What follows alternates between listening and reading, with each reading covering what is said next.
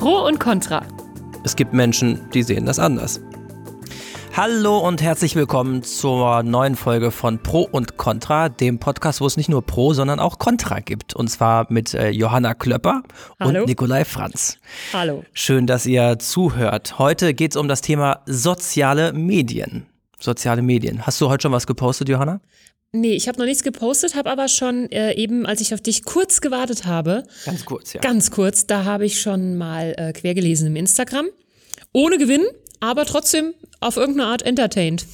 Wie viele Stunden verbringst du täglich auf Instagram? Ich messe das nicht. Ich verbringe aber definitiv mehr Stunden essend als Instagrammend. So viel kann ich sagen. Ja, das kann ich auch im Moment sagen, auch wenn ich nicht so der Instagram-Nutzer bin. ja, du Aber bist äh, nie. Aber nee, wir ja, wollten nicht schon wieder. Nee, wir wollten nicht über Fasten reden, aber wen das interessiert, der muss in die erste, äh, in die erste Folge hören. Ähm, ja, und äh, bist du eher so die Posterin oder eher die ähm, Konsumentin?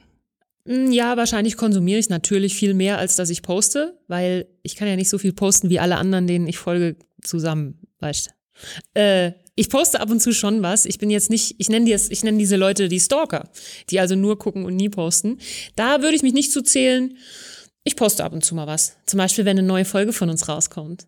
Ja, natürlich. Das ist auch äh, ganz wichtig, uns dann auch zu folgen unter pro-magazin.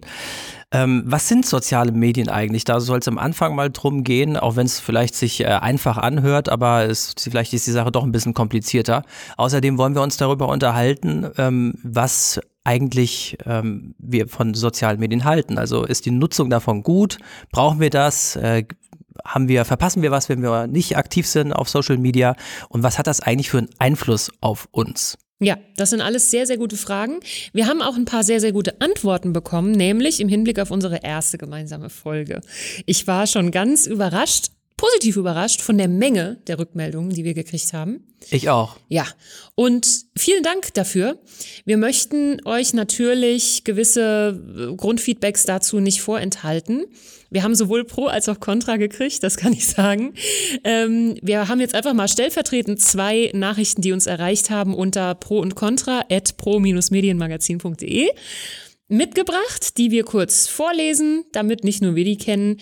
Ich habe eine eher kritische Rückmeldung die ich ohne Namensnennung jetzt einfach mal lese. Sie lautet wie folgt. Auf die Gefahr hin, dass ich mich dopple, ich finde, dass die Streichung der Kommentarfunktion überhaupt nichts mit Fasten zu tun hat und bei mir eher den Verdacht schafft, dass man kritische Meldungen doch nicht so gern hat. Ich halte ehrlich auch nichts von Pro und Contra aus dem eigenen Haus. Das sieht für mich eher nach Selbstbeschäftigung aus. Spannender Input, vielen Dank. Ob es eine Selbstbeschäftigung ist, Wahrscheinlich schon. Wir sind ja freiwillig hier, beschäftigen uns selbst. Wir erforschen das auf jeden Fall in den nächsten Folgen mal noch ein bisschen weiter. Und ich bedanke mich auch deswegen für die Anregung, weil sie uns auf die Idee gebracht hat, irgendwann mal eine Folge zum Thema Meinungsfreiheit zu machen. Ich habe äh, natürlich dann auch sofort geantwortet und äh, die Reaktion, die dann kam, war auch dann wieder positiv. Und die Person, die uns da geschrieben hat, hat uns gewünscht, dass wir behütet bleiben Danke. mögen. Ist doch gut. Ich habe äh, eine, das war jetzt Contra. Ich Ja, habe was ich sagen. Pro. Ich glaube, die meisten waren auch sehr positiv. Äh, und zwar haben wir die Nachricht bekommen, ihre Initiative für einen eigenen Podcast. Klammer auf, das ist natürlich nicht der erste, aber trotzdem finde ich hervorragend. Als begeisterter Podcaster kann ich nur sagen, spitze, gibt es den Podcast auch bei Spotify, Deezer etc. Jawohl, den gibt's dort. Ähm, ich äh, habe immer Probleme zu sagen, alle, überall, wo es Podcasts gibt, denn das sind nämlich so 100 Anbieter. Aber auf jeden Fall Spotify, ähm, Amazon, Apple, Google, auch auf unserer Website pro-medienmagazin.de. Kein Problem. Und natürlich, natürlich- auf Social Media. Auf Social Media natürlich. Was natürlich auch total hilft. Am Anfang ruckelt's immer ein bisschen, bis man es mal überall gefunden hat. Gerade bei Spotify gab es ein paar Rückfragen, äh, wo genau, wie finde ich es nochmal. Wenn man es denn einmal gefunden hat, hilft es natürlich total zu abonnieren. Und da, wo es möglich ist, zum Beispiel bei Apple, hilft uns auch eine Bewertung. Die muss nicht fünf Sterne sein, kann aber alles, was an Interaktion passiert, hilft. Wir kennen das aus dem Bereich Social Media. Also bei den Apps wird man immer gefragt, ob man eine Bewertung macht oder ob man die App super findet. Und wenn man super sagt, dann macht man die Bewertung. Und wenn man sagt, ich finde die App schlecht, dann kommt immer die Aufforderung, dann schreiben Sie uns bitte eine E-Mail. wer uns eine E-Mail schreiben will, pro und contra at pro-medienmagazin.de. Yes. Jetzt zum Thema soziale Medien. Was sind soziale Medien eigentlich? Ich habe mal in einem Lehrbuch einen Satz dazu gefunden. Ist eigentlich äh, ja ein totaler Gegensatz. in einem Lehrbuch nach einer Definition von Social Media zu sehen. Achso, stimmt, du hättest ja ein Social Media lesen Aber ich können. habe gedacht, wir brauchen noch mal was wissenschaftlich Belastbares. Okay. Zitat. Angebote auf Grundlage digital vernetzter Technologien, die es Menschen ermöglichen, Informationen aller Art zugänglich zu machen und davon ausgehend soziale Beziehungen zu knüpfen und oder zu pflegen. Ja, Was hältst du davon? Stimmt das? ich glaube, dass das stimmt. Informationen aller Art ist wahrscheinlich Teil des Problems, oder? Ja. Und ähm, ich bin damit jetzt erstmal einverstanden. Wir könnten uns vielleicht auch noch drüber unterhalten, was genau, welche Apps, welche Plattformen wir meinen, wenn wir von sozialen Medien sprechen. Die Auswahl ist ja eine sehr reiche. Du hast mal ein bisschen geguckt, was so alles auf dem Markt ist, wer was wie nutzt. Und wir haben auch schon darüber nachgedacht, was wir persönlich als soziale Medien äh, begreifen und was nicht. Ja, also ich bin mit der grundsätzlichen Definition erstmal einverstanden. Ja, und ähm, hast du vielleicht eine Idee, was bei sozialen Medien, was durch soziale Medien anders geworden ist im Vergleich zu früher? Was ist so der grundlegende Unterschied? Ich zitiere jetzt schon das Känguru, ist das okay? Ja, Das Känguru ist eine Romanfigur vom deutschen Schriftsteller Marc-Uwe Kling. Der Nico und ich, wir kennen's und ich zumindest mag es auch. Das Känguru hat's mal so zusammengefasst. Das Tolle am Internet ist, also Internet würde ich jetzt auch für soziale Medien äh, einsetzen können, dass endlich jeder der ganzen Welt seine Meinung mitteilen kann. Das Furchtbare ist, dass es auch jeder tut. Oder? Hat's Känguru mal wieder recht? ja, das Känguru hat in diesem Fall recht. Ähm, würde ich sagen, ich würde jetzt mal so aus journalistischer Perspektive sagen, dass natürlich unsere sogenannte Gatekeeper-Funktion ähm, aufgeweicht wird. Also diese Gatekeeper-Wächteramt sozusagen, also dass wir quasi als Journalisten die, die nicht die Wahrheit, sondern die Informationsflut filtern, um der Wahrheit natürlich näher zu kommen und dann äh, Artikel schreiben, Fernsehbeiträge machen und so weiter. Das, da brauchte man früher klassische Medien dafür, Journalisten, da braucht man auch eine Infrastruktur, irgendein Sendenetzwerk, ähm, eine Zeitung, ein Magazin, eine Zeitschrift. Heute ist das viel einfacher. Heute kann jeder nicht nur zum Empfänger werden, sondern auch zum Sender. Jeder kann heute auch Informationen senden. Das war jetzt die Langversion von dem, was du vom Känguru zitiert hast. Es ist Aber also das macht einen Riesenunterschied. geworden, kann man sagen. Ja, es ist demokratischer geworden, auf jeden Fall. Also die, ähm, die Meinungsdebatte ist demokratisiert worden oder zumindest ist die, ähm, ist sie sehr stark verbreitert worden. Früher konnte man ähm, einen Leserbrief schreiben und wenn man Glück hatte, wurde der abgedruckt und wenn nicht, dann halt nicht. Ist demokratisch erstmal der Freund? Grundsätzlich ähm, ist es natürlich super, aber äh, um jetzt äh, den Herrn von Böckenförde zu zitieren, eine, die äh, sinngemäß die freiheitlich-demokratische Grundordnung lebt von Voraussetzungen, die sie selbst nicht garantieren kann. Das heißt, Demokratie ist erstmal super, aber wenn man damit schlecht umgeht mit seiner Meinungsfreiheit, dann kann man auch echt was kaputt machen. Und das sehen wir eben auch bei sozialen Medien. Hm, Bist du als Journalist, äh, ja wahrscheinlich nicht, aber kennst du Journalisten, die vielleicht ein bisschen äbsch darauf reagieren, dass sie jetzt nicht mehr ihre Gatekeeper-Funktion haben? Ähm, für alle Nicht-Muttersprachler. Äbsch- Ja. Was heißt denn Äbsch eigentlich? Äbsch, äbsch. Da, wo ich herkomme, heißt äbsch sowas wie beleidigt. Ja, da wo ich herkomme Ja. auch. Ja. Aber es ist noch, es ist noch mehr als beleidigt. Es ist eine bestimmte Beleidigungs, Beleidigtseinshaltung. Grob So. verstimmt. Ja, es geht auch immer mit einem Gesichtsausdruck Doch, geme- einher, gemein, ja, ja. ja, also so. Äbsch sieht man auch. Hoch, leicht hochgezogene Nase so. Äh, was war deine Frage noch Äh, ob Journalisten da- deswegen sind, dass sie jetzt nicht mehr ihre Gatekeeper-Funktion haben. Also es war früher auf jeden Fall komfortabler für Journalisten, das würde ich schon so sagen. Und ähm, die Journalisten meist sind auch aus dieser Rolle rausgekommen, die großen Welterklärer zu sein. Oder die einzigen Welterklärer zu sein. Und da kann man dann schon auch mal neidisch werden, wenn da jemand, wenn da so ein Influencer auftaucht, der dann wirklich die Welt erklärt, der Millionen von Followern hat, ohne ein, ohne ein großes Verlagshaus im Rücken oder so. Und trotzdem eine deutlich größere Reichweite hat als der, der äh, wirklich immer auf den Pressekonferenzen ist, in den Ministerien Kontakte hat, äh, in der Politik, der wirklich Experte ist in diesem Thema. Und dann ist dann jemand, der einfach äh, sehr gut kommunizieren kann, der das Ganze noch ein bisschen ähm, belegt, der vielleicht auch eine gute Arbeit macht, aber natürlich einen unfassbar viel größeren Erfolg hat als jemand, der einfach ein ganz klassischer Journalist ist. Das ist schon, das kann schon auch mal Neidgefühle auslösen. Aber ich glaube, es ist jetzt nicht so extrem verbreitet. Ja, interessant. Ja, Influencerinnen und Influencer, da werden wir es heute auch noch ein klein bisschen von haben. Ich persönlich ähm, bin ja auch in sozialen Medien vertreten, eigentlich im Moment in nur einem. Äh, meiner Altersklasse entsprechend bei Instagram. Also ich bin zu jung für Facebook und zu alt für TikTok. Ja. Ich glaube, so ähnlich ist es bei dir auch, oder? Ich bin tatsächlich auf mehreren Netz, äh, sozialen Netzwerken ähm, aktiv oder ich sag mal angemeldet und bin da auch jeden Tag und gucke da auch äh, natürlich, das hat auch Mhm. Ja, mit dem Job ja natürlich zu tun, aber Mhm. auch mein Interesse einfach. Also auf Twitter bin ich ähm, doch relativ äh, häufig, auf Facebook weniger, äh, bei Instagram tatsächlich noch weniger. Ähm, aber das liegt auch so ein bisschen an der Themenauswahl, die es so gibt, also Mhm. die wir, die wir dann haben. Ach so, zählt Aber- LinkedIn eigentlich auch? LinkedIn zählt Link- auch, ja, aber ja, da, da, bin ich doch auch. Aber das muss man ja, wenn man arbeitet. In da so bin ich angemeldet. Immerhin angemeldet. ist ja schon mal angemeldet, ist doch schon mal was. Mhm. Ich würde gerne mal ein paar Zahlen, Daten, Fakten, also ZDF, also äh, nennen, aus der. ARD und ZDF Online-Studie. Yes, du bist heute der wissenschaftlich Belastbare. Ja, Kann ich dir das ja, als. Spitzname ich bin auch andichten? sehr wissenschaftlich sehr belastet auf jeden Fall. okay. Und ähm, da sieht man tatsächlich, dass das so ist von den Nutzungszahlen der täglich genutzten sozialen Medien. Da ist die aktuelle Zahl aus 2022 Instagram 21 Prozent. Die sind täglich auf Instagram. Der Menschheit. Und zwar ab der Bevölkerung ab 14 Jahren in Aha. Deutschland. Äh, Facebook sind es fast genauso viele, 20 Prozent. Danach Mhm. kommt dann weit abgeschlagen Snapchat, TikTok, Twitter und so weiter. Mhm. Und wenn man jetzt mal schaut, wie so die Altersverteilung ist, dann bestätigt sich das, äh, bestätigt sich das, was du eben gesagt hast, und zwar, dass ab 50 Jahren mit 69 Prozent tatsächlich Facebook am stärksten vertreten ist. Die Frage Mhm. dazu ist, wenn Sie sich nun für ein einziges dieser Social-Media-Angebote entscheiden müssten, welches dieser Angebote würden Sie weiterhin nutzen? 69 Prozent ab 50 Jahren sagen Facebook. Mhm. Bei den 30 bis 49 Jahre Alten sind es nur noch 38 Prozent und bei 14 bis 29 sind es nur 14 Prozent. Das Mhm. heißt, bei den Jüngeren, und ich würde mal jede Wet- Wette eingehen, bei den unter 18-Jährigen sind wir dann maximal im einstelligen Bereich, Mhm, wenn, ja. wenn nicht sogar das gegen Null schon fast tendiert.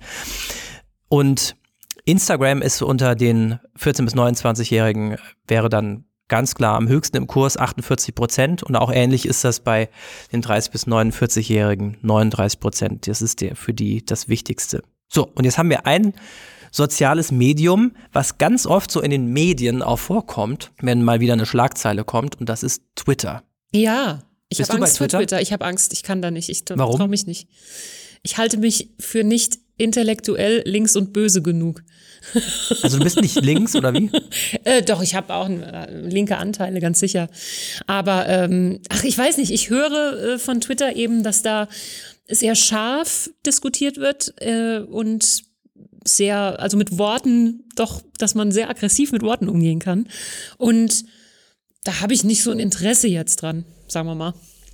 Ja, es ist tatsächlich sehr stark so ein Meinungsstreit ganz oft. Und man hat so seine Followerschaft und man gewinnt sie, indem man eben sehr, ich sag mal, positiv oder pro formuliert, sehr prägnant auch formulieren kann, die auf den Punkt kommen kann. Aber das ist natürlich dann oft auch so, dass dann die Differenzierung ein bisschen flöten geht und dass man dann eben auch sehr einseitig ist und vor allen Dingen seine Follower bedient und nicht wirklich in den Diskurs kommt. Also das sieht man ja allein schon daran, dass dann äh, ganze Blockierlisten dann kurs- kursieren, wen man jetzt alles unbedingt blocken muss, weil er nämlich mal einen Tweet von Sarah Wagenknecht geliked hat oder sowas. Ah. Ähm, das ist schon wirklich ein sehr verbreitetes Phänomen, wo man dann auch merkt, man baut sich seine eigene Echokammer. Man hört eigentlich nur noch das, was man hören will. Ich finde ähm, Twitter an sich, also ich finde die Idee gut, was Kurzes zu schreiben. Kurze Texte finde ich mega gut. Ähm, Ja. Aber eben das, was mir da an Klima entgegenschlägt, das ist, glaube ich, so das, wo ich ein bisschen zurückschrecke vor oder wo ich auch den Mehrwert für mich selber im Moment noch nicht bei gefunden habe. Es ist halt oft ironisch, zynisch, schwierig irgendwie. Bist du bei Twitter? Ich bin bei Twitter, ja, ich bin nicht so aktiv, also ich schreibe, ich äh, twittere relativ wenig. Du bist eher der Stalker. Ich bin, genau, ich, äh, ich followe natürlich äh, einigen Leuten und äh, man kann auch gut recherchieren auf Twitter. Das ist schon auch ein, ein echten Vorteil. Aber ich merke, dass mir der Diskurs eigentlich auch nichts bringt, eigentlich. Also Ja. das ist, ähm, ist zwar ganz cool, Leuten zu folgen, die auch wirklich was zu sagen haben, aber es tummeln sich dann eben auch schwierige Leute, finde ich, ähm, die wirklich kein Interesse daran haben, genau das, was wir mit unserem Podcast ja erreichen wollen, nämlich eine gute Diskussion zu befördern, sondern eigentlich eher so die Reihen um sich zu scharen und so. Es gibt Bevor Leute, die sehen das anders. So, bevor wir über schwierige Leute sprechen, das lässt sich wahrscheinlich nicht umgehen, ähm, wollte ich aber noch mal kurz fragen, huh, ich habe gerade hier gegengehauen, wollte ich kurz fragen, ist das nicht so, dass lauter Politiker jetzt bei Twitter aufgehört haben? Hast du das mitgekriegt? Ja, es gab mal so einen Satz von Dorothee Bär, der definitiv stimmte, CSU-Digital, äh, Politikerin, die auch Staatssekretärin im Bundeskanzleramt war für dieses Thema. Und die hat gesagt, auf Twitter sind nur Politiker, Journalisten und Psychopathen. Aber es haben doch jetzt ein paar Politiker, habe ich doch mitbekommen. Einige haben jetzt aufgehört, Haben ja. aufgehört, Robert ja. Habeck hat aufgehört So, ja. und verschiedene andere, Warum? Weil äh, sie es nicht mehr ertragen haben, so angegiftet zu werden. Dass Äpsch. jedes, jedes Wort im Mund herumgedreht wird, dann werden Screenshots gemacht von Tweets, die man schon gelöscht hat, weil man sich eigentlich entschuldigen wollte dafür oder das wirklich ein Ausrutscher war und nicht irgendwie Stil ähm, absichtlich absichtlich fies formuliert oder so, da wird dann drauf rumgeritten, das wird weitergereicht an die Follower, die schon alle auf der Blockierliste stehen von der Person und deswegen den Tweet gar nicht sehen könnten. Also es ist wirklich so ein bisschen Kindergarten, ein bisschen äh, Mob-Mentalität auf dem Marktplatz und plus Stammtisch. So, das war jetzt Kontra. Das war jetzt mal kontra. Würde deine äh, wissenschaftliche Grundhaltung in der heutigen Folge es zulassen, dass wir jetzt schon mal einen ganz kurzen Exkurs in Richtung schwierige Leute machen? Denn Ja, Exkurs, Doppelpunkt. Exkurs, Doppelpunkt.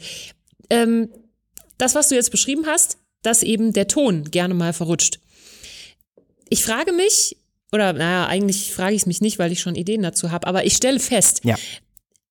es begegnet einem doch im realen Leben, im Rewe und im Aldi und auf der Arbeit und sonst wo, niemand in so einem Ton, wie es einem im Internet passieren kann. Das stimmt. Warum? Weil man im, im Internet keinen auf die Backe kriegen kann oder ich weiß es nicht so ganz Ja, es gibt genau. so ein ganz tolles Meme. Also vielleicht kann ich das ähm, dann auch mal verlinken in unseren Show Notes. Da sind äh, zwei Hunde und die bellen sich an, sind angekettet Mhm. und bellen sich an. Das ist online. Die bellen sich an, knurren sich an, stehen, stehen vor, aber können sich nicht erreichen, dass sie jetzt richtig dann loslegen könnten. So. Und dann äh, zerreißen die beiden Ketten. Mhm. Das heißt, die könnten sich jetzt zerfleischen. Das ist offline. Und dann gucken die sich nur an und ziehen ihrer Wege. Fletschen sich dann quasi nicht mehr. Die Mhm. Ja, Zeit an. wobei manchmal gibt's ja schon auch schreckliche Überschneidungen vom Online ins äh, Offline. Also ich habe jetzt noch eine Doku Auf gesehen in der ARD-Mediathek, Weltspiegel-Doku, über die Ärztin Dr. Kellermeier aus Österreich, wo eine ja zunächst mal im Internet stattfindende äh, Hetzjagd sich so ins wirkliche Leben übertragen hat, dass für sie am Ende der Suizid die, äh, der Ausweg zu sein schien. Und da würde ich doch schon sagen, naja, so ganz greift das Bild mit den Hunden jetzt nicht. Also nicht Das jeder, stimmt, nicht nicht jeder. Rüde, den du von alleine lässt, ähm, beruhigt sich dann sofort wieder. Das würde ich jetzt nicht sagen. Auf jeden Fall.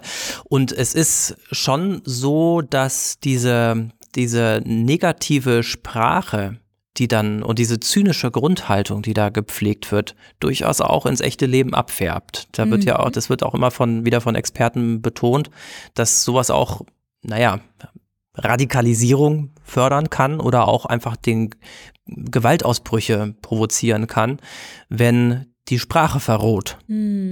Und das passiert im Internet einfach leichter, das kann ich einfacher machen, vom Smartphone auf, dem, auf der Couch irgendeinen fiesen Kommentar abzusenden, als wenn ich dieser Person in, ins Gesicht schauen muss. Ich habe das äh, manchmal gemacht bei unseren, äh, wenn, wenn wir mal wirklich richtig fiese ähm, Leserbriefe bekamen oder so oder Reaktionen auf Facebook, dass ich dann die Person äh, mal auf Facebook angeschrieben habe und habe gesagt, wollen wir mal vielleicht telefonieren über dieses Thema, wo sie sich gerade so Und? enorm echauffiert haben.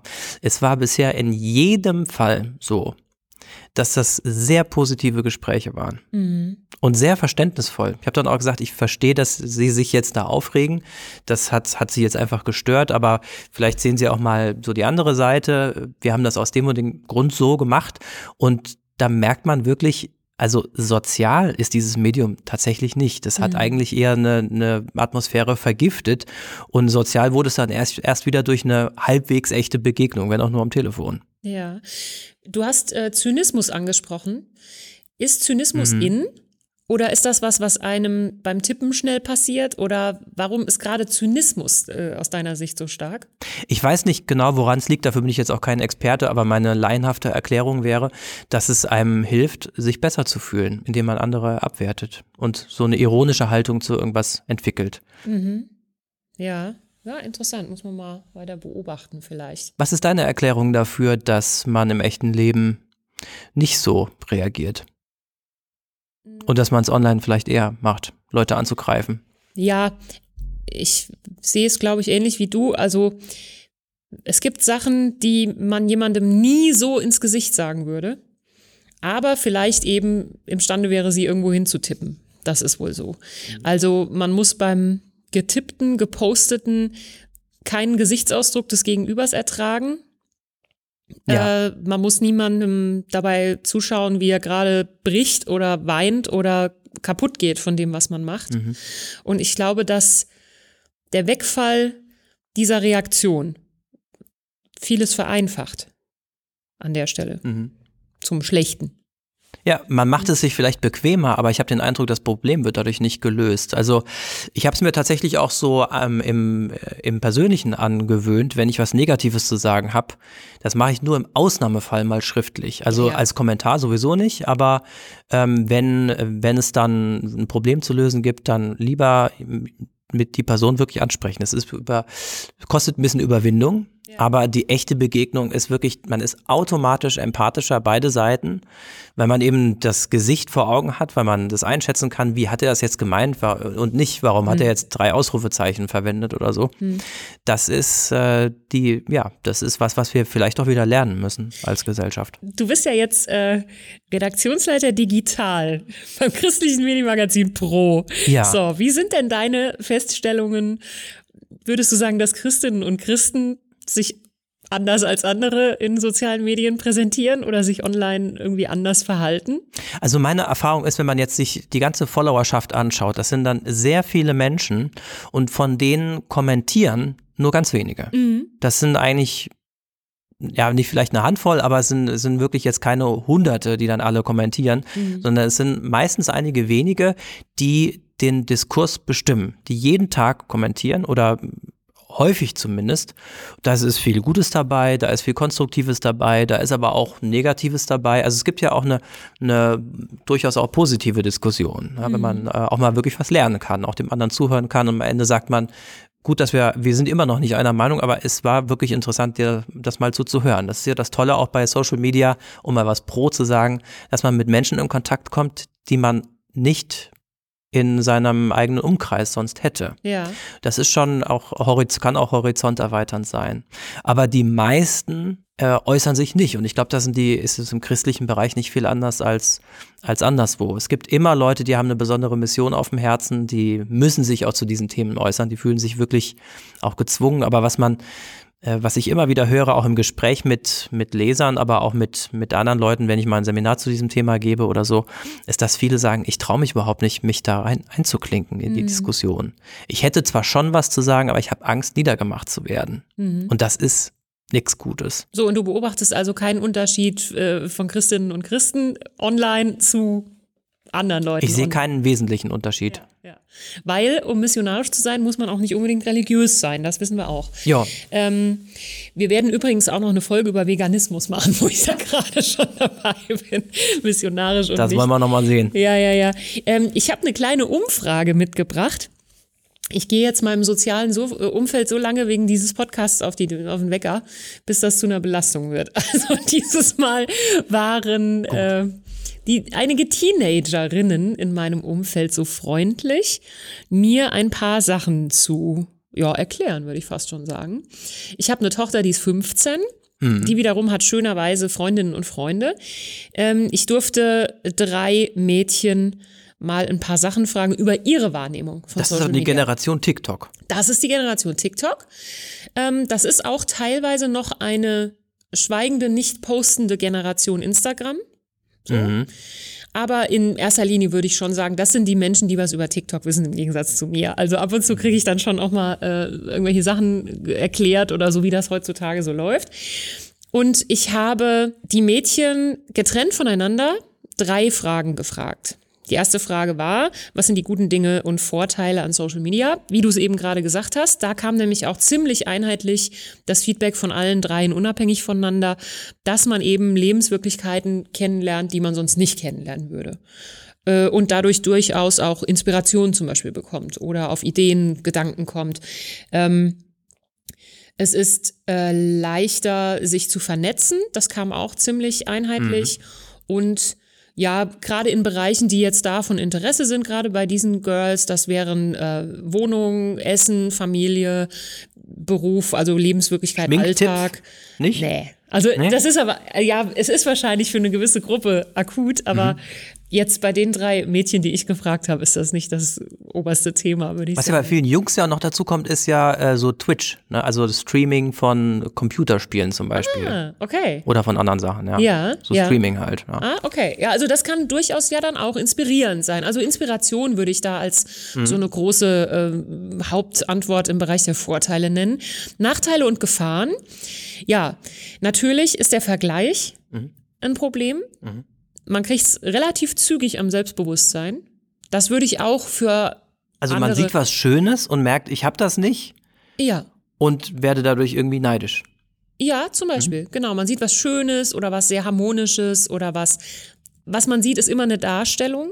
Und diese Darstellung vergleicht man mit seiner eigentlichen Wirklichkeit. Und das ist, glaube ich, an sich schon mal ein Problem.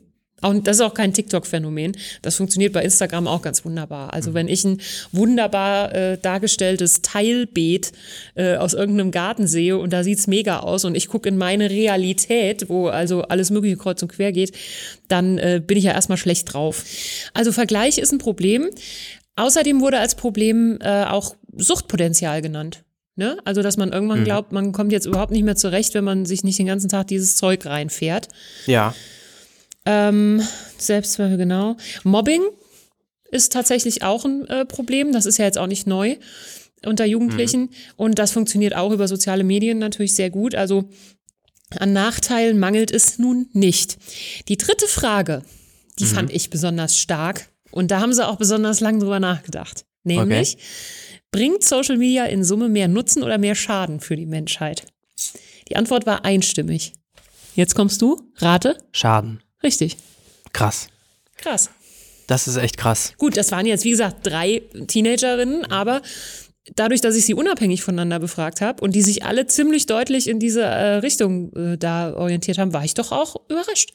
Ja, und was du hier exemplarisch äh, schilderst, auch an konkreten Personen, das lässt sich durchaus auch belegen mhm. anhand von Daten. Wir haben neulich äh, unter pro-medienmagazin.de äh, getitelt, Abhängigkeit von sozialen Medien wächst rasant. Etwa, etwa 680.000 12- bis 17-Jährige in Deutschland sind süchtig nach Computerspielen und sozialen Medien.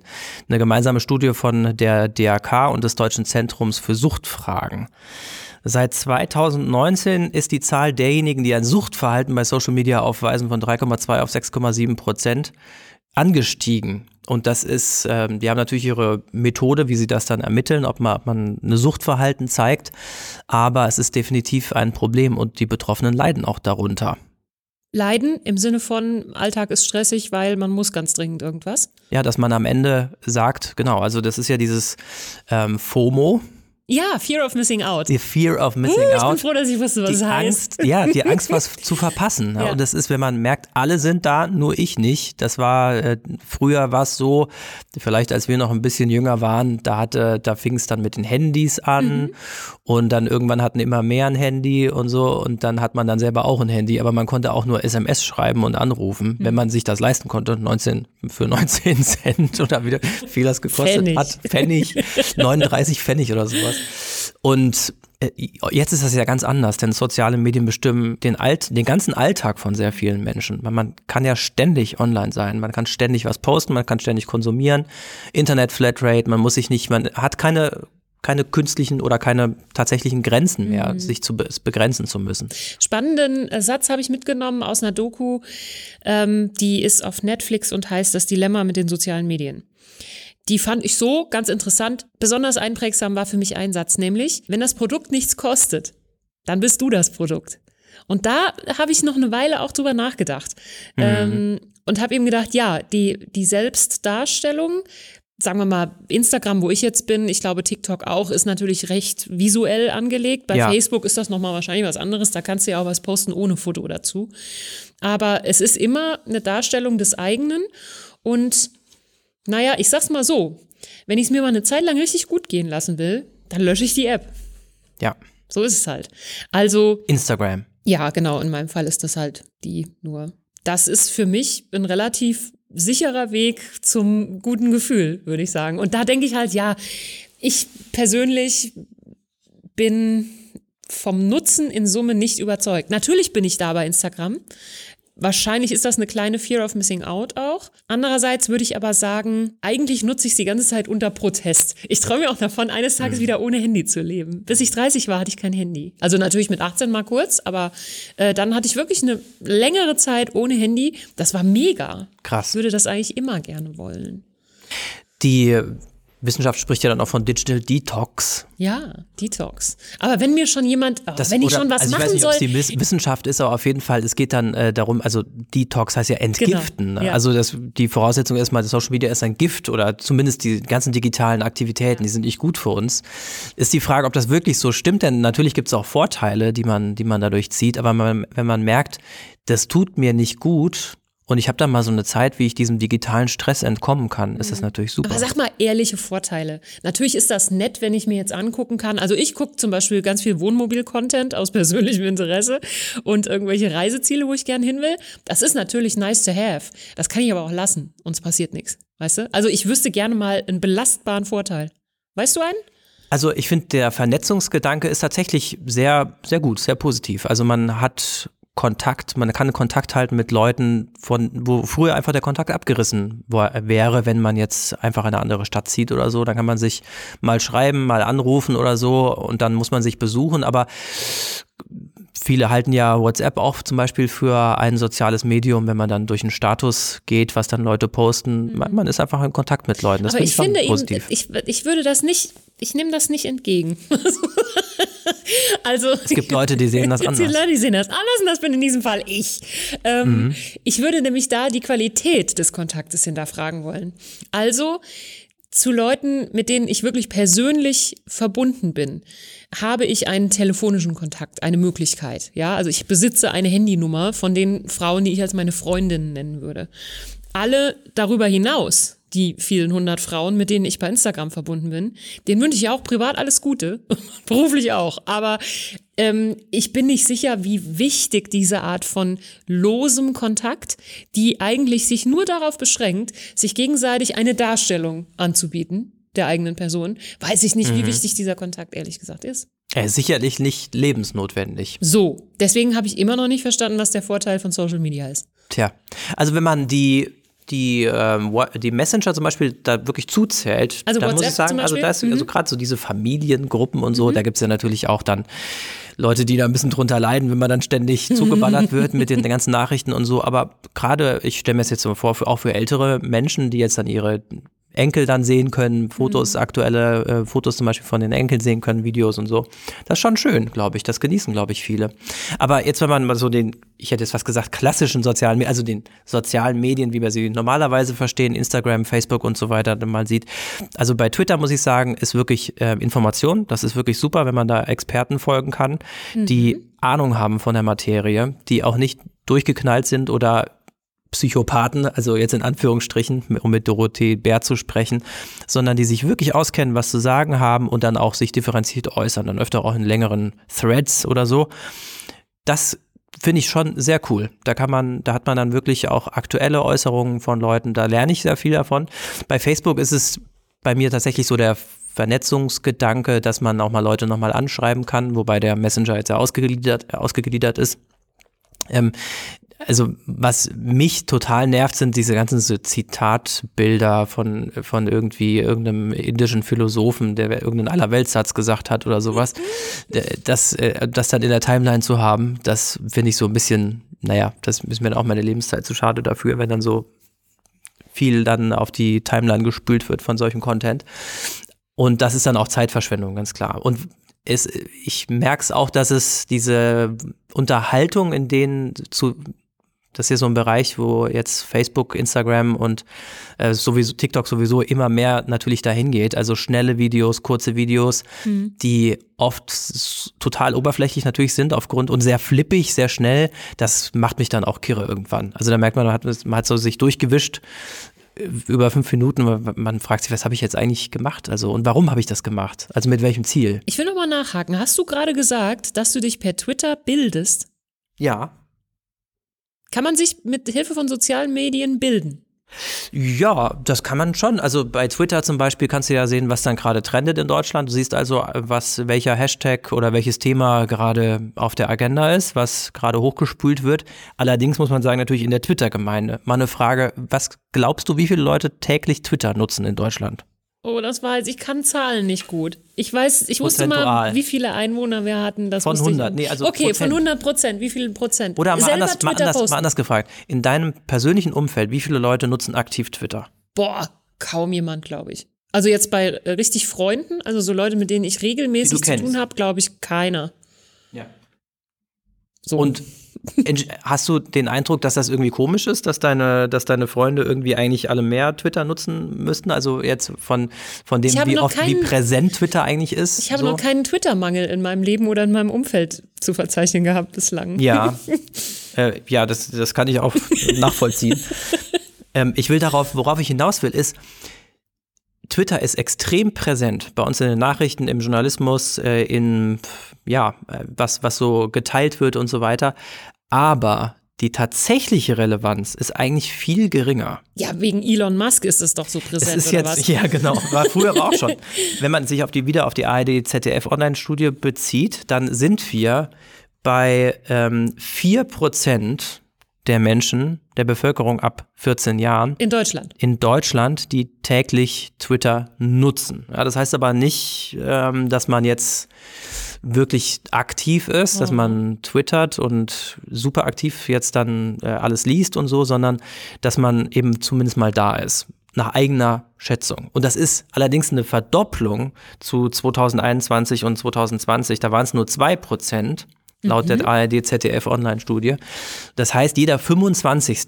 ist so ein bisschen mehr oder weniger auf Twitter.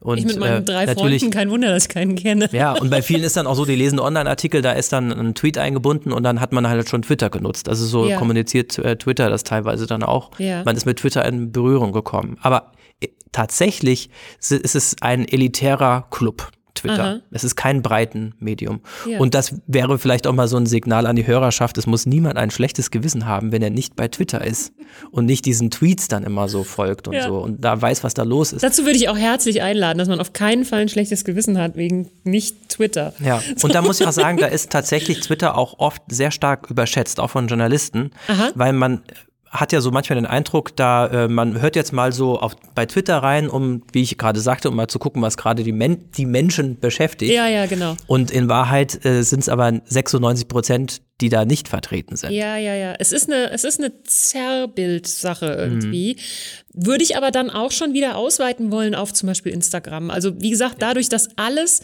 also bei Instagram geht es ja um Fotos, die mit wenig mhm. Text angereichert werden. Manchmal ist auch viel Text. Oder Videos. Aber, mhm. Ja, genau. Oder Videos, Reels mittlerweile. Äh, aber es geht um Optik sozusagen. Mhm. Und da würde ich eben auch ganz klar Zerrbild äh, sagen, weil es ist immer die dargestellte Version. Immer. Ja, auf jeden Fall. Bei Twitter hat man auch den Vorteil, dass es halt für viele Politiker vor allen Dingen, aber auch so Funktionäre, sage ich mal, Leute, die in Thinktanks arbeiten oder Professorinnen sind oder so, die Twitter natürlich auch oder benutzen Twitter als Art Pressestelle. Mhm. Das ist natürlich auch von Vorteil, dass man also nicht wie Donald Trump nur so, dass, wie man es jetzt so kennt, um dann der Weltpolitik ja. zu bestimmen, sondern einfach schnell und aktuell Leute zu erreichen. Quick and dirty. Genau, da mache ich bei einem Hashtag mit mhm. und äh, füge den an und bringe dann auch eine Äußerung dazu und dann kann es sein, dass ich dann bei Spiegel lande oder so, wenn ich dann einen entsprechenden Titel habe. Und das ist für Journalisten natürlich auch sehr verlockend, dann einfach zu sagen, ah, jetzt bin ich hier noch so zwei Tweets ein und dann habe ich dann des Volkes Stimme auch noch da drin. Das ist ja. natürlich dann sehr, ja, naja, ja. auf sehr dünnen Beinen. Elon Musk äh, hat gesagt, da hast du mir einen Artikel zugezeigt, äh, ich war empört. Dumme Dinge sind besser als Schweigen oder saubere, in Anführungszeichen, Pressemitteilungen, die im Grunde nur langweilige Propaganda sind. Ja. Wo du gerade sagst, Pressestelle für manche Leute. Also das ist quasi die Quick and Dirty Pressestelle. Ja, jeder jedes Unternehmen oder die meisten Unternehmen haben ja Pressestellen. Da kann man als Journalist eine Frage stellen, mhm. sagen, hier, äh, ich habe eine Frage zu euren Unternehmenszahlen oder irgendwas, ja, man möchte gerne Auskunft haben und in aller Regel bekommt man auch eine schnelle, höfliche Antwort, mhm. weil das ist natürlich wichtig ist für die meisten Unternehmen, dass sie positive nette Presse rüberkommen. Und bei Twitter bekommt man auch sehr unkompliziert und schnell eine Antwort jetzt, nur dass diese Antwort äh, eine Auto-Antwort ist ja. und aus einem Kack-Smiley besteht. Kackhaufen-Emoji. Ja. Smiley, ja, genau, doch. Ja, und das ist, äh, das bekommt man dann automatisch als Journalist als Antwort. Ich darf mich schon wieder als ein bisschen prollig aus. Habe ich auch ausprobiert. Nicht nur, dass ich nicht bei Twitter bin, sondern ich musste auch wirklich laut lachen, als ich diese Nachricht, als ich den Artikel darüber gelesen habe, weil ich gedacht habe, ein bisschen witzig ist es leider auch. Also so ein ganz bisschen witzig ist es vielleicht auch. Aber es zeigt eben auch eines, soziale Medien sind sehr, sehr mächtig geworden. Mhm. Mercedes würde sich sowas nie erlauben. Mhm. Siemens würde sich sowas nie erlauben. Die CDU auch nicht. Meinst du nicht? Und auch noch nicht mal die Grünen. Und die Pro die auch ja nicht. doch auch mal ein bisschen unkonventionell sind. Nee, ach nee, es ist schon, es ist natürlich Käse, ist ja klar. Also ist das bedeutet aber auch, dass, dass äh, jemand wie Elon Musk oder jemand, der ein soziales Medium besitzt oder leitet, auch gar nicht so mehr das Interesse daran haben muss, hm. wie die Medien einen eigentlich sehen. Das sieht man auch wieder, da sind die Medien ein Stück auch entmachtet, ja. sozusagen. Ja. Und das äh, kann man, kann man auch positiv sehen natürlich, aber es kann man auch negativ sehen, weil wenn dann wirklich was schief läuft, hat man kaum Möglichkeiten, jetzt darüber aufzuklären. Man bekommt auf kritische Rückfragen gar keine Antwort und offenbar kann Twitter sich das erlauben. Also Bei Facebook ist es übrigens auch sehr schwer, ja jemanden zu bekommen. Hm. Man kann anhand äh, zum Beispiel von Elon Musk schon mal sagen, die Anbietenden der sozialen, sogenannten sozialen Netzwerke sind stellenweise diskutabel, ja. Jetzt würde ich aber mhm. gerne nochmal über die Endanwenderinnen und Endanwender sprechen. Zum die Endanwendenden. Beispiel, Endanwendenden. Äh, zum Beispiel äh, gibt es immer mehr Berichte davon, dass eben schädliche Auswirkungen Mental Health mäßig, du hast da eben den Artikel dazu genannt, äh, für die Endanwendenden äh, zu verzeichnen sind. Auch Influencerinnen und Influencer, da gab es auch eine Doku drüber, über Steuerung F, so hieß, so heißt das Sendungsformat. Ähm, nicht jetzt Steuerung F in den Computer reinschreiben. ähm, dass eben äh, viele Burnouts zum Beispiel auch zu verzeichnen sind bei Influencerinnen mhm. und Influencern. Martin Schlorke, ist einer eurer Unser Mitarbeiter. lieber Kollege. Mhm. Ist ein äh, klasse Typ. Der hat einen Meinungskommentar, heißt es so, Meinung. Ein Kommentar. Meinung. Da steht immer Meinung davor auf eurer mhm. Website. Das ist eine Meinung. Ist eine Meinung. Äh, Martin Schlocker hat seine Meinung über diese Doku geschrieben, in der Influencerinnen und Influencer über ihre eigenen Burnouts erzählen. Und er hat einen coolen Satz, wie ich finde, geschrieben. Da habe ich ein bisschen Applaus geklatscht. Lösungsansätze, wie mentale Gesundheit und Erfolg auf Social Media äh, zusammengehen können, werden im Film allerdings nicht aufgezeigt. Jetzt kommt's. Vielleicht, weil die einzige nachhaltige Lösung Abstinenz ist? Fragezeichen. Mhm. Also, ich fand die Frage gut gestellt und äh, würde da eigentlich mitgehen. Das ja. Beste ist eigentlich mal lässt's, oder? Ja, wir haben so ein, auch so einen Artikel vorbereitet, weil wir als, ähm, als Schwerpunktthema der Pro neulich hatten, ähm, Ende letzten Jahres, digitalem Stress entkommen. Mhm. Und da hatten wir gesehen, dass dann eine, so eine Gruppe sich vorgenommen hat, digital quasi, also darauf zu verzichten, auf alles Digitale. Ich glaube, einen Monat. Und wir wollten dann gerne jemanden dann begleiten und so in der Recherche das dann in den Artikel einbauen und äh, dann gucken, wie das ist. Das Problem war, wir waren gerade ein bisschen zu spät und natürlich war unter E-Mail und über Telefon und was weiß ich, über Social Media niemand von denen erreichbar, ja. weil die nämlich schon darauf verzichtet haben. Aber mhm. das ist uns dann ein bisschen so abhanden gekommen. Aber ja, das ist vielleicht dann doch einfach die Lösung, dann auch mal abzuschalten und zu merken, kann ich eigentlich so weiterleben? Mhm. Und die, viele werden überrascht sein, ja, ich kann weiterleben, wenn ich mhm. jetzt kein Instagram und TikTok und so weiter mehr habe.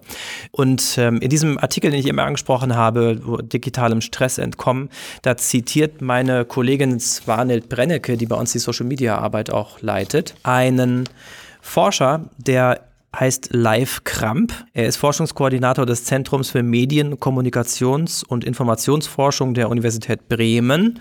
Und der hat da seine Expertise zum Besten gegeben, dass Jüngere eben oft unter Fear of Missing Out, FOMO, mhm. leiden aber eben auch, wie weit das Phänomen des digitalen Stresses verbreitet ist. Er sagt, es, da gibt es eigentlich gar keinen Off, weil auch alle sozialen Beziehungen digital organisiert sind. Mhm. Also zum Beispiel per WhatsApp oder per Instagram. Man schreibt sich Nachrichten, man verabredet sich natürlich. Und wir kennen es ja vielleicht auch, wenn dann, wenn dann eine einzige Person nicht in der WhatsApp-Gruppe ist, weil sie sich nämlich gegen WhatsApp mhm. verweigert, dann muss man der immer so Bescheid sagen und so ja. nochmal extra. Ja. Und das ist natürlich dann schon auch schwierig. Dann hat man diese, diese Angst, was zu verpassen. Das ist ein Riesenproblem. Vielen, ich zitiere weiter, vielen Jüngeren fehlt die digitale Resilienz. Und Resilienz, das meint in dem Fall bewusst und reflektiert mit digitalen Medien umgehen zu können. Kramp nennt es gar die große Schlüsselkompetenz der Gegenwart. Die große Schlüsselkompetenz der Gegenwart ist, reflektiert mit Medien umzugehen. Wie würdest du das, würdest du das so sehen? Ich überlege gerade. Ich glaube, vielleicht stimmt's. Warte, lass mich nachdenken. Ja, auch. Auch. So, auch.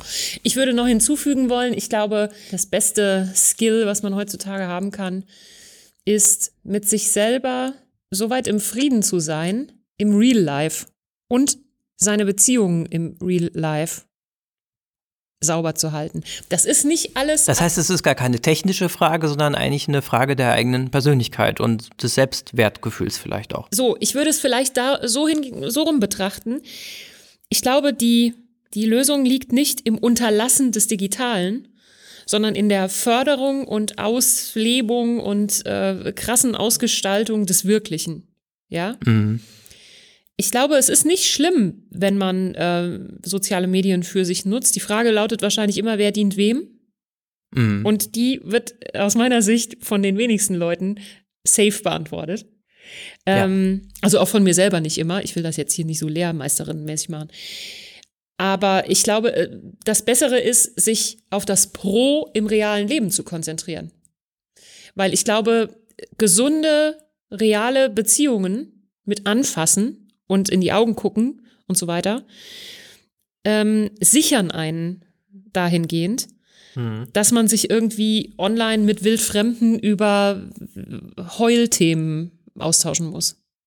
Ich meine, das kann man machen, aber ähm, es kann dich keiner in den Arm nehmen, wenn du in Instagram irgendwas reintippst. So. Mhm. Und manchmal ist das aber die Lösung. Das heißt, ich glaube, die wichtigste Kompetenz heutzutage ist ein gutes Gegründetsein in der anfassbaren, haptischen Gegenwart zu haben. Echte Begegnung quasi. So. Ja, mhm. glaube ich. Ja, dem, ist, dem ist nichts hinzuzufügen. Da waren wir kurz ein bisschen philosophisch das war, das eskaliert. War, das war, das war schön, das war gut eskaliert. Ja, ja. Ich glaube, das ist auch tatsächlich wirklich was, was ist, was man, was man ähm, lernen muss. Ich glaube, das würde ich jetzt auch unter dem, Begr unter dem Punkt Medienkompetenz auch ziehen, weil das oder sehen, weil das ja auch die Frage ist, was bedeuten mir diese Medien eigentlich? Mhm. Für mich mhm. als, als aus meiner Journalistenperspektive ist es natürlich auch die Frage, wie gehe ich mit Informationen um, die ich auf Social Media sehe. Mhm. Jüngstes Beispiel im Fall Luise, der des schrecklichen Falls von der zwölfjährigen Luise, die ermordet worden ist, da hat sich dann auf TikTok einiges verselbstständigt. So. In dem Alter, weil das ja genau die Altersgruppe, die dann auch TikTok genau. nutzt. Genau. Da sind dann äh, Fake News rum rumgegangen. Wir haben auch einen Artikel dazu veröffentlicht, äh, der wird auch verlinkt. Da äh, wurden irgendwelche Namen genannt, irgendwelche Leute beschuldigt und ganz ungefiltert wie so eine Art moderne Hexenjagd. Deswegen habe ich dich eben gefragt, ob du dich ernsthaft über soziale Medien bildest. Denn wir haben zu Hause so einen kleinen Kontrollmechanismus, wenn meine äh, Tochter, die älteste, die schon in Social Media unterwegs ist, äh, wenn die mir irgendwas erzählt, ist die Rückfrage immer erstmal, ist das TikTok-Wissen oder Tagesschau-Wissen? Das sind ja. zwei verschiedene Kategorien. Oder von der Tagesschau auf TikTok. Gibt es so, ja auch mittlerweile. Möglich. Aber alles, was TikTok-Wissen ist, würde ich immer erstmal ein Fragezeichen ja. anstellen.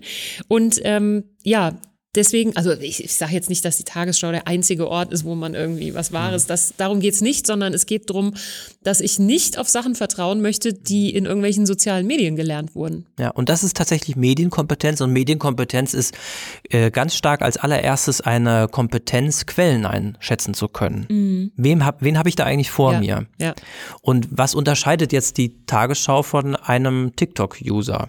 Also natürlich macht die Tagesschau auch Fehler, aber die Tagesschau besteht aus einer professionellen Redaktion. Die haben sich auch an Gesetze zu halten. Die mhm. haben einen, die haben ihren Sitz in Deutschland. Das ist auch ganz oft äh, wirklich sehr wichtig. Wo haben die eigentlich ihren Sitz? Mhm. Können die denn eigentlich strafrechtlich belangt werden, ja, ja, wenn die was Falsches machen? Ja deswegen auch gerade bei so dubiosen Websites, die dann äh, mit bis enden oder mit com oder mit co oder to oder irgendwas, hm. ähm, was man jetzt gar nicht so einordnen kann, wo kommt das jetzt eigentlich her? Da sollte man auch generell ein bisschen vorsichtig sein. Aber das ist natürlich, diese Quellenkompetenz ist in Social Media sehr, sehr wichtig, um sich dann auch jetzt nicht irgendeinen Pseudo-Experten da an Land zu holen und sich ihm anzuvertrauen, vielleicht am besten auch in medizinischen Fragen oder so. Oder in äh, psychologischen Fragen. Mhm. Da gibt's ja auch einen Trend, ja, von dem du mir absolut. im Vorgespräch erzählt genau. hast. Da waren auch die äh, Teenagerinnen so freundlich, mich darauf hinzuweisen. Es gibt jetzt aktuell einen Trend, der natürlich höchst kritisch ist, nämlich, dass man sich auf TikTok selbst mit psychischen Krankheiten diagnostiziert. Mhm. Also da wurde Welche zum Beispiel. Psychisch, also richtig psychisch. Ja, da wurde zum Beispiel, meine Tochter war so nett, mir ein Beispiel äh, dazu zu zeigen von einer jungen Frau, die anhand anderer TikToker und deren Beispiel und so weiter und so fort ähm, zu dem Schluss gekommen ist, dass sie selber Autistin und depressiv ist. Ach ja. So. Das hat, das ist auch Ganz so, das Autismus, Autismus ist auch gerade so ein bisschen so ein Innenthema, habe ich den Eindruck.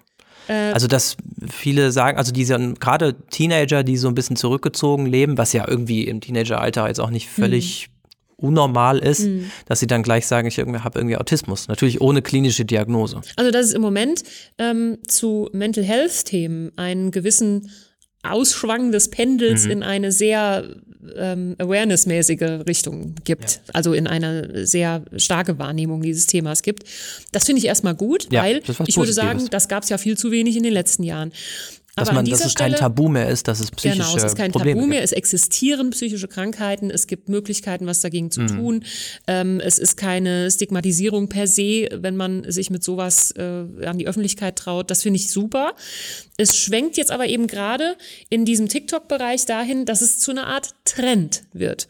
Und ja. ähm, da weiß ich nicht so genau, wie hilfreich das ja. ist. Wo man versucht, seine Probleme, die man eben hat, irgendwie zu pathologisieren und dann äh, sagen kann, das bin gar nicht ich, das ist die psychische genau. Erkrankung, von der ich sicher bin, dass ich sie habe, weil ich nämlich so ein paar Tests gemacht habe. Ja, genau. Und ähm, vielleicht ist es die Wahrheit. Es wäre aber vielleicht besser, das mit einer Medizinerin oder einem Mediziner gegen zu checken. Aber gut, äh, TikTok-Kinder hören uns zwei Omas und Opas sowieso nicht ja, zu. Nee. Deswegen brauchen wir gar nicht die Lehrmeister zu machen. Auf keinen Fall. Ja, ja wo wir gerade eben über TikTok gesprochen haben und die Belastbarkeit der Informationen, die man da so äh, bekommt, das ist tatsächlich auch nochmal mit Vorsicht zu genießen, dieses soziale Medium oder soziale Netzwerk.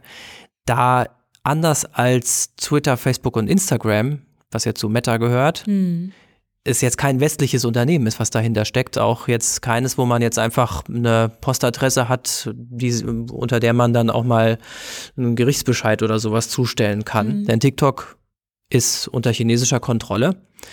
Es heißt, ich weiß jetzt gerade gar nicht, wie es in China heißt, hat einen anderen Namen in China, aber es ist ja von der, von der Firma ByteDance mhm. ähm, aus, aus China. Und TikTok steht auch schon länger in der Kritik, bestimmte politische Themen zum Beispiel zu unterdrücken. Also wenn man jetzt ähm, bestimmte politische Themen anpackt, die der kommunistischen Führung nicht passen, also mhm. jetzt auch wenn es um Taiwan geht oder so, die Taiwan-Frage äh, oder andere Dinge, die Uiguren und so, dann gab es durchaus auch Berichte, wo dann Meinungen unterdrückt wurden, und zwar wirklich mit staatlicher Zensur. Mhm. Wie groß das Ausmaß ist, das weiß man nicht so genau, aber man muss trotzdem sich ganz klar darüber sein, man ist jetzt in einem nicht ganz unproblematischen Umfeld, wenn man sich auf TikTok bewegt. Und wo du auch gerade sagst, wenn es nichts kostet, dann bezahlt man selber, dann bezahlt man mit seinen Daten. Mhm. Und was in China mit, mit Daten geschieht, das äh, von dem auch nur, was man nur weiß, ist es wirklich extrem. Mhm. Da gibt es ja ein Scoring-System für jeden Bürger. Ja. Wer in den Gottesdienst geht, das ist nur ab 18 Jahren erlaubt, in, ja. in der Kirche, in die Kirche zu gehen, der kriegt dann Abzug. Wer äh, aber Mitglied in der kommunistischen Partei ist, der bekommt Pluspunkte und so weiter. Es ist wirklich wie in, literally wie in einer Folge von Black Mirror, die mhm. da mal mit so einem, mit so einer absoluten Dystopie mal aufgewartet hat, aber das ist Realität in mhm. China. Mhm. Und ich bin persönlich mal gespannt, wie das jetzt auch mit der zunehmenden Rivalität zwischen dem Westen und China weitergeht, ob da nicht irgendwann auch TikTok davon betroffen sein wird, mhm. dass es dann irgendwann zu Sperrungen kommt oder so. Momentan ist es natürlich noch nicht so, aber ja, und was macht dann die Generation TikTok? Geht Weiß sie dann vielleicht zu Instagram gehen? Äh, hättest du, also wenn es so wäre, dass du schon eine Generation TikTok zu Hause sitzen hättest, ja. was würdest du dann dazu sagen? Zu deinen Kindern? Ich glaube, ich würde äh, würd sie nutzen lassen und ähm, nicht irgendwie das dann deinstallieren oder mit einem Passwortschutz versehen. Natürlich ab einem gewissen Alter erst, aber für mich ist wirklich die Medienkompetenz super wichtig, dass man das einordnen kann, was man da sieht. Und da kann man eigentlich nicht früh genug an, anfangen mit. Mhm. Man kann ja auch positive, gute Dinge sehen. Man kann auch Leuten folgen, die äh, einen guten Kanal haben. Und das ist, glaube ich, also die Kompetenz, damit umzugehen, ist, glaube ich, wichtig. Also sich komplett abzuschotten von allem, irgendwie aus Angst vor schädlichen Einflüssen, das ist natürlich, ja, das, äh, das, das bringt nicht viel, weil man dann, mhm. das sage ich jetzt so aus der Theorie heraus, wenn man dann seine Kinder, die dann irgendwann größer werden, natürlich nicht zu selbstständigen, autarken äh, Wesen erzieht oder Menschen erzieht, die wirklich ähm, oder Erzieht es ja so ganz, ganz aus der Mode gekommen, ne? Also auf ihrem, bei ihrem Erwachsenwerden begleitet. Freundlich anwesend ist. Freundlich anwesend Freundlich ist, genau. bewertungsfrei dann, in der Ecke sitzt. Ja. Dann gehört das, ähm, das, das führt dann dazu, dass man wirklich selbstbewusst ist und reflektiert mit dem umgehen kann, was einem begegnet. Denn bewahren können, werden wir unsere Kinder nicht davor. Hm ja, ich hoffe, dass es äh, so ist, wie du es sagst. Bei mir ist es so, meine Kinder sind ja schon äh, ja. 400 Jahre älter als deine, ja. genau wie ich, als du. Mhm. Ähm, Ein, ja, irgendwann kommt eh die Zeit, wo sie machen, was sie wollen. Und dann ist es natürlich, glaube ich, was Gutes, wenn man zum einen immer noch miteinander spricht und zum anderen darauf vertrauen kann, dass sie nicht doof sind. So. Mhm. Ja. Das ist wichtig, ja. Genau. Und das ist auch für nicht nur für jüngere Menschen eine Herausforderung, sondern auch für ältere. Also ich bekomme auch viele Reaktionen von Leuten, man weiß ja gar nicht mehr, wem man noch glauben soll. Mhm. So. Da spielen die sozialen Medien durchaus eine große Rolle. Ja, das ist. Weil man dann wirklich Früher hat man einen Fernseher angemacht, drei Programme, hat man mhm. Tagesschau geguckt und dann war man informiert.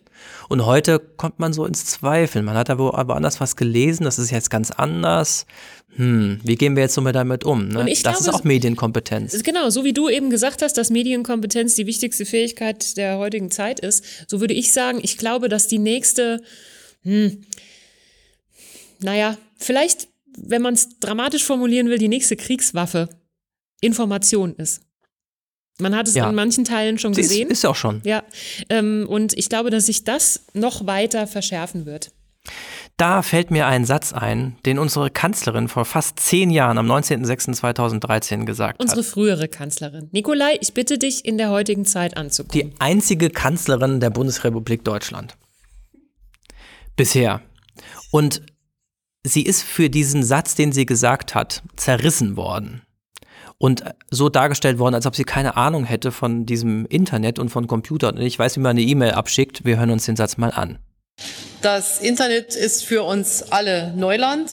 Und dieser Satz, das Internet ist für uns alle Neuland, das ist dann zitiert worden. Zitiere ich bis heute total gerne. Ist auch ein super Satz, ist aber traumhaft ich glaube, dass die meisten ihn überhaupt nicht verstanden haben, weil dieser Satz nämlich weiterging. Das Internet ist für uns alle Neuland und. Und es ermöglicht auch Feinden und Gegnern unserer demokratischen Grundordnung natürlich mit völlig neuen Möglichkeiten und völlig neuen äh, Herangehensweisen unsere Art zu leben in Gefahr zu bringen. So. Hat Frau Merkel damit recht gehabt oder Unrecht? Natürlich hat Frau Merkel recht gehabt. Das, das war auch eigentlich nur eine rhetorische Frage. ich habe zu lange gewartet. Ja. Natürlich hat sie damit recht gehabt und sie hat, das war drei Jahre vor der Wahl von Trump, wo mhm. erwiesenermaßen die Russen mit eingegriffen haben und mitgemischt haben. Mhm. Und das Internet ist für uns alle Neuland bedeutet, wir wissen gar nicht, wie wir mit dieser neuen Freiheit, mit dieser Demokratisierung, mhm. mit diesem jeder kann alles senden, jeder kann alles empfangen, umgehen können, wenn wir unsere Rechtsordnung aufrechterhalten wollen. Für andere Länder ist das nicht so sehr Neuland, weil die einfach sagen, dann schalten wir es halt ab. Mhm. Wenn es ein Problem gibt. Ne? Aber das ist mit unserer Demokratie natürlich nicht vereinbar. Wer hat's gesagt, dass Demokratie Verantwortung ist? Das war das Böckenförde-Diktum. Böckenförde heißt der Mann. Der heißt, Hieß der Mann. Das war kein Ort an Vor der kurzem Ostsee, gestorben. sondern das war der Name von dem Mann. Stimmt. So, ja. genau. Und ähm, das gilt wahrscheinlich auch für die sogenannten sozialen Medien. Ja, auf jeden Fall. Das ist sehr wichtig. Man hat diese Freiheit, man hat diese Freiheit, Dinge zu äußern mal diese Freiheit, Dinge zu konsumieren. Aber wie ich damit umgehe, ist meine eigene Verantwortung. Mhm. Und da kann mich auch keiner raus befreien. Und es gibt ja viele Leute, die sagen, ähm, heute kann man nicht mehr so viel sagen wie früher, die Meinungsfreiheit wird eingeschränkt. Und das hängt natürlich dann auch damit zusammen, dass es dann rechtliche Grenzen gibt der Meinungsfreiheit, die der Gesetz oder die der, die der Staat dann auch irgendwie durchsetzen muss. Zum Beispiel mhm. gegenüber Facebook, mhm. Netzdurchsetzungsgesetz und so weiter. Das ist eine Herausforderung. Und bei manchen Leuten bleibt dann der Eindruck hängen, das durfte man früher sagen, heute wird man dafür angefeindet. Nur früher habe ich das meinen Freunden auf der Grillparty gesagt. Mhm. Und heute sage ich das vor einem potenziellen Millionenpublikum wo ich dann vielleicht sogar angezeigt werden kann dafür oder zumindest dann großen äh, Widerstand bekomme. Und da muss ich auch dazu sagen, tatsächlich haben sich die Meinungskorridore in bestimmten Fragen ein bisschen verengt. Natürlich darf man vieles äh, sagen, aber man muss auch mit sehr großem Widerspruch rechnen. Teilweise geht das dann bis dahin, dass dann die Leute beim Arbeitgeber anrufen oder äh, E-Mails schreiben, äh, man müsse sich doch den Mitarbeiter mal ein bisschen genauer angucken. Der sei nämlich ein Rassist. So. Mhm. Und dann kann es sein, ist wirklich ein Rassist und hat sich rassistisch geäußert. Es kann aber auch sein, dass es wirklich so eine Mob-Mentalität ist, wo jemand mundtot gemacht werden soll, der eine abweichende Meinung hat, die aber vollkommen okay ist. Denn es gibt eben Leute, die sehen das anders. So ist es. Nikolai, Frage.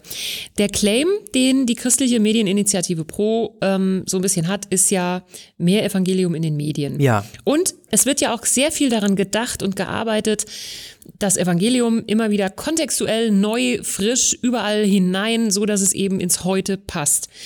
Wie bewertest du das im Hinblick auf die sozialen Medien oder was beobachtest du? Also es gibt natürlich für, auch für Kirchengemeinden gibt es ja extrem viele Möglichkeiten, auch so an die Öffentlichkeit zu gehen. Und früher hat man irgendwelche Texte an die Tageszeitung gemacht, äh, geschickt, das macht man heute auch noch. Aber natürlich ist es eine große, tolle Möglichkeit, einerseits die eigenen Leute zu informieren über mhm. Facebook, Instagram und so weiter, Posts zu machen, auch so, ich sag mal so, die auf die Predigt zum Beispiel vorzubereiten. Manche Gemeinden machen das, dass sie am Freitag irgendwie so einen Teaser von der Predigt, die am Sonntag dann zu hören ist, schon machen. Ja. Und dann eben auch Lust machen zu kommen. Das ist schon echt cool. Und gerade für Kirchengemeinden gibt es da sehr viele tolle Möglichkeiten, dann auch zu kommunizieren.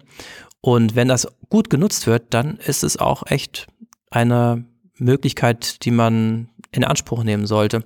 Es gibt dann aber auch natürlich im christlichen Bereich Influencer, die eben mhm. nicht so jetzt nur einfach Lebenstipps geben oder irgendwelche Produkte verkaufen wollen, sondern die eine Botschaft haben. Mhm. Und das, das, da bin ich so ein bisschen zwiegespalten. Da gibt's auch wirklich positive Beispiele. Ich will jetzt auch keine, keine Namen oder Accounts nennen oder sowas, aber da gibt's wirklich positive Beispiele, aber so ein bisschen auch Schattenseiten. Denn man muss natürlich sehen, diese, was ich eben gesagt habe, beim Journalismus, wo man früher so eine Infrastruktur haben musste und das eben heute nicht mehr hat, das ja. geht natürlich für den christlichen Bereich auch so. Ja, da muss man nicht erst eine Probepredigt halten und wird dann irgendwann eingestellt, bis man sich dann öffentlich äußern kann und dann eine Predigt halten kann, ja. vor, sondern man hat ein potenzielles Millionenpublikum und man braucht nichts mehr dafür als sein Smartphone. Mhm. Und wenn man dann theologisch unreflektiert ist, vielleicht einseitig und so, mh, hm, ja, das ist schon, das kann dann auch zum Problem werden. Denn die Kommunikation ist dann oft sehr, sehr gut. Also die Ansprache, wie dann auch die auch gerade jüngeren Leute noch angesprochen werden. Das ist genau die Sprache, die man auch braucht. Aber der Inhalt, ja, da muss man eben schauen. Da gehört dann eben auch wieder Medienkompetenz ja. dazu, ja. um das einordnen zu können. Ja, wahrscheinlich schon. Und wahrscheinlich auch irgendwie mehrere Standbeine dazu haben in der Information, die man sich selber holt. Ne? Also wenn ich jetzt mich bewusst auf die Suche machen will nach christlichen Inhalten in den sozialen ja. Medien, dass ich mich vielleicht nicht nur auf eine einzige Plattform beschränke, sondern ja. vielleicht noch eine andere auch oder zwei oder drei. Genau. Ist das ein Weg? Ja, genau. Und vor allen Dingen, ich, also diversifizieren ist ja nicht nur im Finanz, äh, in unserem Finanzverhalten eine gute Sache, sondern eben auch, dass man sich nicht an einen, an eine Führungsfigur dranhängt, an einen mhm. einzigen Influencer, dem ich dann an den Lippen hänge, mhm. sondern wie es in der Bibel so schön heißt, zum prüfet alles und das Gute behaltet. Ne? Und dann kann auch jemand mal wirklich einen Quatsch erzählen, den ich eigentlich gut finde. Mhm. Und dann muss ich das aber auch so anerkennen. Und darüber im Gespräch zu bleiben, auch im echten Leben, das finde ich dann auch gut. Aber grundsätzlich muss ich sagen, Social Media ist ein tolles Instrument, was wir zum Guten nutzen können. Aber es hat auch viele Schattenseiten. Was hast du heute gelernt, Nikolai? Ich fand es sehr interessant, deine ähm, Real-Life-Umfrage mal zu ähm, hören von äh, den TeenagerInnen in deinem, Teenagerinnen in deinem. Das waren nur alles, Rinnen. Alles also. innen, ja. Aus deinem Umfeld fand ich sehr interessant und äh, wie sie das selber einschätzen, dass sie eigentlich sagen würden, es gibt mehr Schaden als Nutzen. Bei mhm. welchen Sachen gibt es das sonst, dass man sagt, es ist mehr Schaden als Nutzen? Ich glaube bei Zigaretten. Und wenn, ja, genau, da kommt man auch nicht von los. Aber dann sind wir ja beim Thema Sucht, ne? Ja. Und jetzt haben wir ähm, eben dieses Thema auch angesprochen, Selbstbild und Neid. Und wenn ich sowas sehe, wenn ich was Schönes sehe, was jemand hat, und also ich fotografiere nicht meine Erbsensuppe, sondern äh, ich muss dann dieses, dieses Bild sehen von jemandem, der einen super feinen Lachs irgendwie gemacht hat auf dem Zedernbrett, auf dem mhm. äh, Google Grill oder sowas. Aber wenn ich. Hast du gesagt, auf dem Google Grill? Auf, dem Google Grill. Es tut mir leid. Das, ja. Ähm, ja. Und das löst natürlich negative Gefühle aus. Da gibt's, das wollte ich noch schnell nachschieben. Es gibt eine App, die heißt Be Real. Das ist ein Social Medium, was 26 Millionen Mal bereits runtergeladen worden ist. Ich weiß nicht, wer das jetzt alles nutzt, aber weltweit. Ich hab's ja, ich mhm. hab's mal ausprobiert. Und da wird ähm, einmal am Tag eine Aufforderung an alle Nutzer gleichzeitig gesendet, bitte jetzt innerhalb von zwei Minuten ein Foto zu machen. Mhm. Und zwar mit der Front- und mit der Hauptkamera gleichzeitig. Das heißt, wenn ich in der U-Bahn bin, geht. wenn ich gerade am Spazierengehen bin, wenn ich im Bad bin und mir die Zähne putze, egal, es ist also quasi keine selektierte Situation, wo ich sage, Mensch, das ist jetzt so cool, das muss ja, ich jetzt sharen. Und dann denken alle, ich würde immer so drauf sein, ich würde immer so einen tollen Lachs essen oder sowas. Nein, da musst du halt wirklich real sein, be real und dann eben das zeigen, wo es halt wirklich ist. Ich glaube mhm. nur nicht, dass es so wirklich erfolgreich ist, weil wir wollen ja auch das Schöne sehen. Ach, ich sehe auch gern schöne Sachen, so ist es ja nun nicht. Das ist so, ja. Ähm, das was ist hast, aber nicht ja. das, was ich heute gelernt habe. Was hast du denn gelernt? ähm, ich glaube, dass ich auch wahrscheinlich am meisten von den Teenagerinnen gelernt habe, nämlich dass eben die, diese junge, diese TikTok-Generation, über der Leute wie wir ja so vieles aussprechen. Ne? Es wird immer über diese jungen Leute gesprochen, immer mhm. sitzen die in ihrem Zimmer. Junge Bei Corona haben wir so monatelang ins Zimmer gesperrt und wundern uns heute, dass sie so viel im Internet sind. Ähm, dass das also gar nicht so ähm, ja, unreflektierte Konsumentinnen sind, mhm. sondern wirklich auch ziemlich gut beobachten was da gut läuft, was da schlecht läuft und ja, eben zu diesem Schluss kommen, so richtig gut ist es vielleicht gar nicht.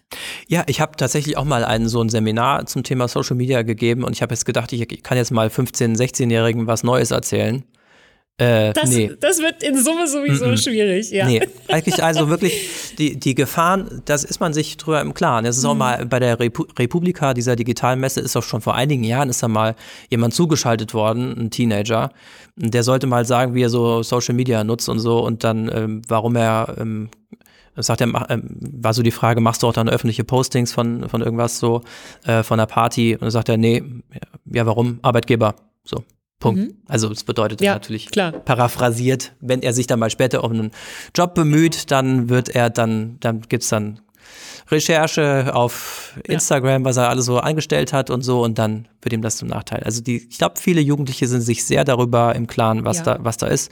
Und trotzdem stecken sie in den Zwängen drin, es irgendwie nutzen zu müssen und ja, die Fear of Missing Out. So, ähm, womit ich aber rausgehe, auch nochmal wieder neu motiviert durch alles, was wir so erzählt haben heute. Ich habe doch Bock auch auf echtes Leben, ne? Also ich habe wirklich Lust drauf, mich mit Freunden in der Wirklichkeit zu treffen. Äh, ich möchte die Fähigkeit auch behalten, Dinge mit mir selbst ausmachen zu können oder aber in einem geschützten Raum. Mhm. Ähm, nicht, weil das Internet so böse ist oder die sozialen Medien das alles nicht können, sondern weil das eigentlich was Schönes ist. So. Also ich mhm. habe quasi wieder mehr Lust aufs echte Leben gekriegt und in diesem Zusammenhang auch wirklich genossen, dass du und ich uns heute real präsenzmäßig gegenüber gesessen haben. Ich danke dir ganz herzlich fürs Gespräch. Da sage ich doch auch Danke. Liebe Hörerinnen, liebe Hörer, auch euch einen herzlichen Dank. Schreibt uns, wenn ihr möchtet, bewertet, wenn ihr Lust habt und schaltet gerne nächstes Mal wieder ein. Und eure, unsere E-Mail-Adresse kennt ihr natürlich, das nämlich. Die kennt ja jeder. Pro und contra at pro-medienmagazin.biz. .de. Bis zum nächsten Mal. Yes.